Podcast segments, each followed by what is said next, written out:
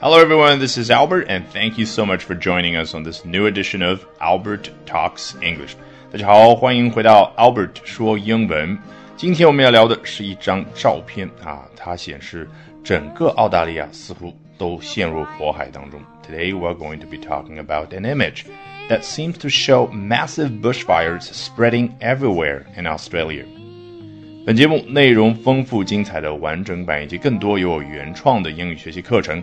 都在我的微信公众号 Albert 英语研习社，别忘了拼写 A L B E R T 啊，赶紧打开微信搜索并关注吧。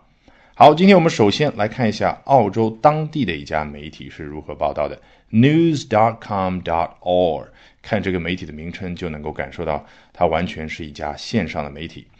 Australia's massive bushfires have shocked people around the world and led to an outpouring of sympathy and donations. 啊，澳大利亚的巨大的丛林大火，massive，我们一下子就能够体会到啊，不光是从图片当中体会到，从这个发音当中以及这个词本身都能够体会到火势之猛，对不对？好。Bushfires 啊，这个词被我们翻译成了丛林大火，似乎一下子意思就 get 到了。但其实呢，啊，不是这么简单。我看了一些文章啊，据说澳大利亚人为了 bushfire 以及 wildfire 这两个词呢，已经吵了几十年了。为什么呢？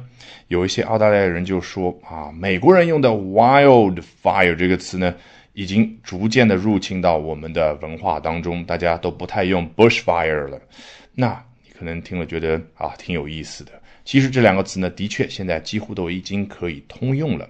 那么 bushfire，你再细看，是不是觉得又挺怪的？毕竟 bush 是灌木丛的意思，那 bushfire 就是灌木丛的火啊。为什么和我们图片里面、新闻里面看到那些丛林大火又不太一样呢？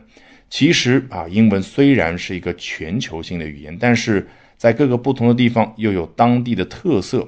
在澳大利亚，bush 除了可以表示我们所熟悉的灌木丛这个意思之外呢，它还可以表示什么？郊野啊，或者说的再具体一点，就是在人口啊有固定居住的那些大中小城市以外，其他的啊荒无人烟的一些地方呢，都叫 bush。那如果那些地方长的是野草啊，发生火了，当然也是 bushfires。长的如果是灌木丛，也是 bushfires。长的如果是森林，那也是 bushfires。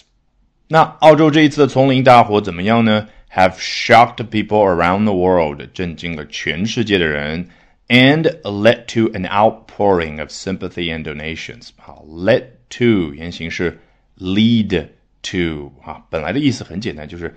指向通向某个地方啊，这是我们眼睛可以实实在在看得到的。比如说，This road leads to my house 啊，这一条路通向指向我的家啊，是不是已经可以 visualize 啊，在头脑里面可以有一个可视化的图景出来？那抽象出去就可以表示什么呢？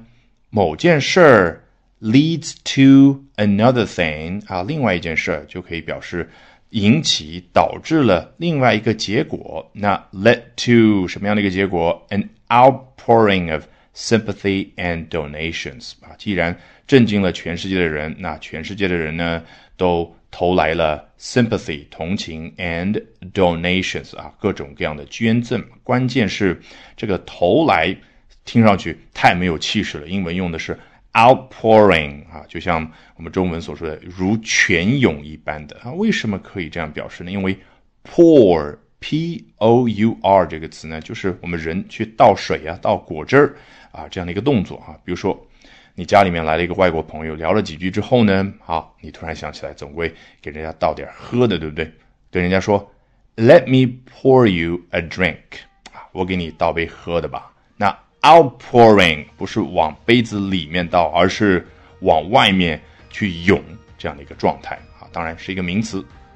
本节目内容丰富精彩的完整版以及更多有原创的英语学习课程，都在我的微信公众号 Albert 英语研习社，别忘了拼写 A L B E R T 啊，赶紧打开微信搜索并关注吧。